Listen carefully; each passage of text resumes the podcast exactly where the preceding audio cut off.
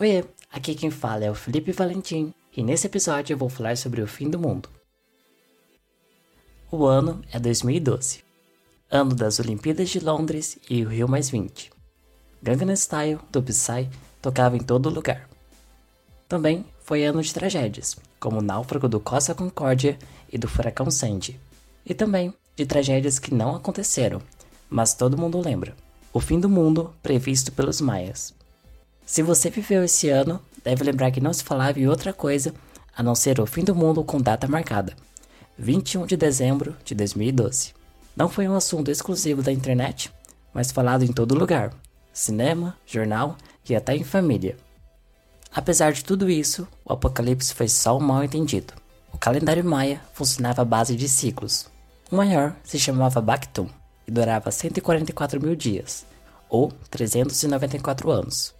Em 2012 seria o fim desse ciclo, o que não quer dizer nada demais, já que para os maias o mundo já havia passado por outros 12 ciclos como esse. Depois que o apocalipse não aconteceu, a gente até se arrependeu do mundo não ter acabado. Mas se para você o fim do mundo deixou de ser o medo e se tornou uma esperança, ainda tem outras oportunidades. Não é nenhuma profecia antiga, mas uma previsão científica, para acontecer em 2030. Em abril de 1968, 30 pessoas de 10 países diferentes se reuniram em Roma para discutir assuntos globais, pesquisando sobre política, economia, ecologia e questões sociais. Essa pesquisa resultou no livro chamado Limits to Growth, publicado em 1972. Na pesquisa, o grupo avaliou fatores sociais, econômicos e políticos interligados para chegar a uma previsão de como seria o futuro da humanidade. A conclusão é de que em 2030 haja um declínio da civilização, pois nesse ano estaremos consumindo mais recursos do que produzimos. Mas essa ideia de que não dá para consumir mais do que produz é uma ideia malthusiana. Em Um ensaio do princípio da população, Malthus diz que, enquanto a população cresce em progressão geométrica, a produção de alimentos cresce em uma progressão aritmética. Logo, a longo prazo, a capacidade de produção seria ultrapassada pelo nível de consumo. Essa teoria foi desbancada pelo avanço tecnológico, mas os pesquisadores trouxeram outra perspectiva sobre a capacidade de produção. Essa pesquisa coletou informações desde o ano 1900 até o início da década de 70, relacionando dados sobre população, capital econômico e recursos ambientais. O resultado é que o crescimento econômico e de consumo não poderia continuar para sempre.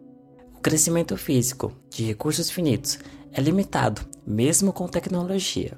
Há cinco fatores que limitam o crescimento no planeta: população, produção agrícola, recursos naturais, produção industrial e poluição.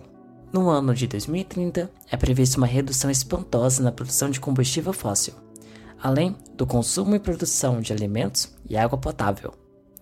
Isso, Meadows enfatiza, não é um colapso da civilização, mas sim um declínio, que irá resultar em uma população mundial muito menor e uma baixa no consumo de energia.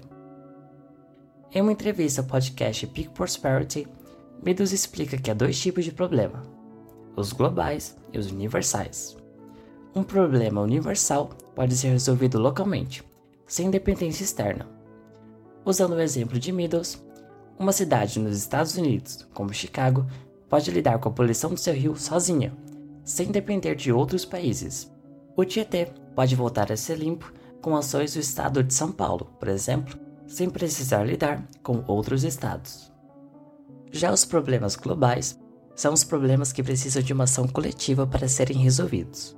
Proliferação de armas nucleares, tensões militares e aquecimento global precisam de uma ação conjunta de várias partes para se tornar eficaz ou não geram resultado.